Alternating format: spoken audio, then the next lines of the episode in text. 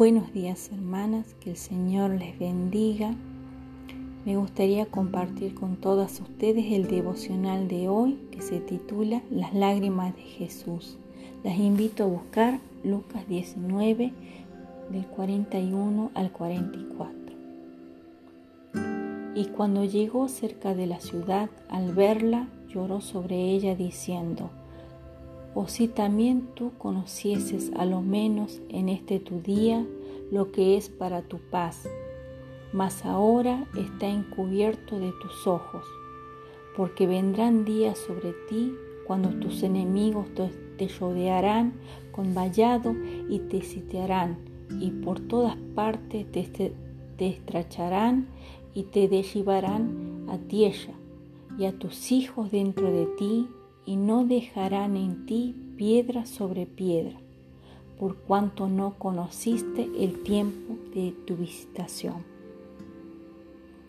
Al descender del monte de los olivos se tiene una magnífica vista panorámica de Jerusalén. Cuando Jesús llegó a un recodo del camino, se detuvo, vio la ciudad y sabía lo que le iba a suceder a él y a la ciudad. Deseó que esa ciudad reconociera el camino de la paz, pero era demasiado tarde. La paz estaba oculta a sus ojos. Por eso empezó a llorar. Era el día de estar gozoso porque el pueblo lo, aclamaba reconociéndolo como rey. Sin embargo, su corazón se angustió por la indiferencia espiritual y entró sollozando en, en medio de la ovación popular.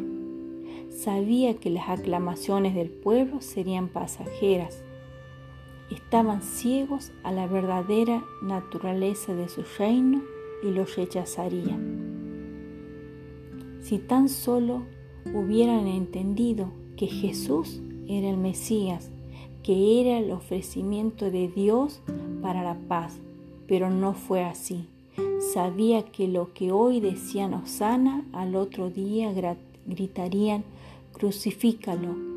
Lloró porque muchos le seguían por lo que podía darles, aparentando su fe, pero apenas se dieron cuenta que él no era un líder político que combatiera la opresión romana, muchos lo abandonarían.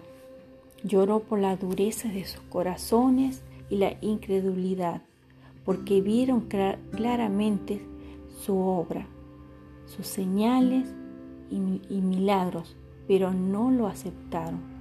Rechazaron la oferta de salvación de Dios en Jesucristo cuando Dios mismo los visitaba. Jesús hoy sigue llorando por las consecuencias del rechazo del Evangelio porque sabe que muchos van rumbo a la condenación.